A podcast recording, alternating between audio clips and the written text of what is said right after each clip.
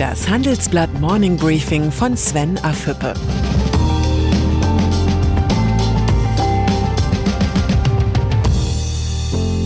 Guten Morgen allerseits.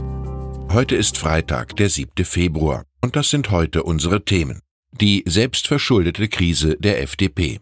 Der Hilferuf der EZB-Chefin. Hubert Burda zieht Bilanz.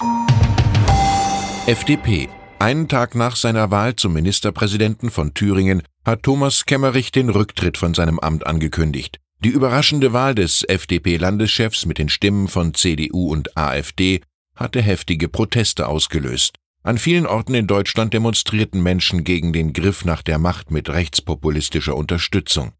Jetzt könnte das Parlament aufgelöst und der Weg für Neuwahlen freigeräumt werden. Thüringen kann weiterhin auf einen neuen Ministerpräsidenten hoffen, doch der Schaden für die FDP bleibt. Die Liberalen müssen nicht nur fürchten, dass sie bei Neuwahlen in Thüringen aus dem Landtag fliegen, die FDP droht auch bei der Bürgerschaftswahl in Hamburg in gut zwei Wochen abgestraft zu werden. Die Verantwortung für das neue FDP-Debakel muss Parteichef Christian Lindner übernehmen. Es reicht nicht, dass Herr Kemmerich zum Rücktritt vom Amt des Ministerpräsidenten gedrängt hat. Sein fehlendes Eingreifen in die Thüringer Machtspiele führt die Liberalen an den Rand des Abgrunds und den FDP-Chef gleich mit. Das Entsetzen führender Liberaler ist so groß, dass Lindner heute im Parteivorstand die Vertrauensfrage stellen will. Der FDP-Frontmann muss um seine politische Zukunft bangen. Angela Merkel. Die Kanzlerin hat für das Thüringer Manöver von ihrer Afrikareise aus deutliche Worte gefunden. Sie nannte die Wahl einen unverzeihlichen Vorgang und einen schlechten Tag für die Demokratie. Der Befund ist richtig. Noch richtiger wäre allerdings von einem schlechten Tag für FDP und CDU zu sprechen. Auch CDU-Chefin Annegret Kramp-Karrenbauer muss sich den Vorwurf von Führungsversagen gefallen lassen. Mit der Forderung von Neuwahlen ist der Reputationsschaden noch lange nicht repariert. Der Autoritätsverlust ist für AKK eine schwere Hypothek. Abgesehen von neuen Spannungen in der Großen Koalition kann die Skandalwahl in Thüringen auch Folgen für schwarz-grüne bzw. schwarz-grün-gelbe Planspiele in Berlin haben. Anfang der Woche hatte Grünen-Chef Robert Habeck CDU und FDP davor gewarnt, auf Stimmen der AfD zu spekulieren und mit Konsequenzen gedroht. Nicht ausgeschlossen, dass im linken Lager die Sehnsucht nach einer rot-rot-grünen Koalition auf Bundesebene neu aufflammt dann hätten CDU und FDP dem Land vollends einen Bärendienst erwiesen. Peter Altmaier. Der Wirtschaftsminister erhöht den Druck auf eine Reform des europäischen Wettbewerbsrechts. Zusammen mit seinen Kollegen aus Frankreich, Italien und Polen hat der CDU-Politiker die Vizepräsidentin der EU-Kommission, Margarete Vestager, unter anderem zu einer Modernisierung der EU-Fusionskontrolle aufgefordert. Altmaier hat recht.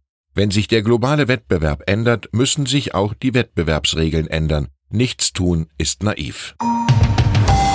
Christine Lagarde, die neue EZB-Chefin, hat einen Hilferuf der besonderen Art abgesetzt. Vor dem Europaparlament sagte sie, das Umfeld aus niedrigen Zinsen und niedriger Inflation schränke den Spielraum der EZB und anderer Notenbanken erheblich ein, die Geldpolitik im Falle eines wirtschaftlichen Abschwungs zu lockern.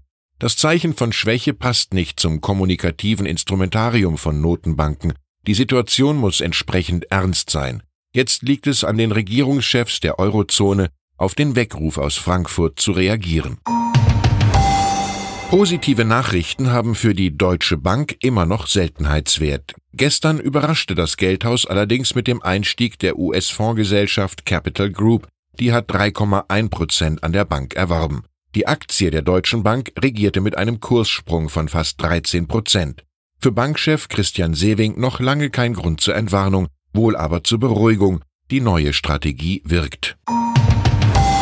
Das Konzept ist alt, die Hoffnung ist riesig. Als grüner Energieträger soll Wasserstoff die Wirtschaft revolutionieren und klimaneutral machen. Doch die Herausforderungen für den breiten und effizienten Einsatz von Wasserstoff sind weiter enorm. Das Handelsblatt geht in der aktuellen Titelgeschichte der Frage nach Wasserstoff, Heilsbringer oder Illusion? Die Handelsblatt-Korrespondentin Viola Draht hatte Kontakte bis ins Weiße Haus, eine Affäre mit Willy Brandt und verkehrte über Jahre in der feinen Washingtoner Gesellschaft. 2011 wurde sie von ihrem 44 Jahre jüngeren Ehemann Albrecht Gero Muth ermordet. Die Geschichte der Viola Draht lieferte den Stoff für den US-Film Georgetown mit Oscar-Preisträger Christoph Waltz, der vor einigen Monaten zum ersten Mal zu sehen war. Mein Kollege Thomas Jahn erinnert an das Leben der legendären Handelsblattautorin, die morgen 100 Jahre alt geworden wäre. Und dann ist da noch Hubert Burda. Kurz vor seinem 80. Geburtstag zieht der Verleger Bilanz. Im Interview mit meinem Kollegen Hans-Jürgen Jakobs und mir hat Burda in seiner Münchner Villa über schwierige Familienunternehmen, die Zukunft des Journalismus und seine Nachfolgepläne gesprochen. Seine Botschaft an die junge Generation lautet, ich bin so viel auf die Schnauze gefallen, macht einfach weiter. Ich wünsche Ihnen ein erholsames Wochenende. Herzliche Grüße, Ihr Sven Affüppe. Hören Sie nun noch unsere Highlights der Woche. Unsere Persönlichkeit der Woche ist Donald Trump. Erfolgreich überstandenes Impeachment, geschwächte Demokraten, starke Wirtschaft. Der US-Präsident strotzt vor Zuversicht. Die Zahl der Woche ist 45.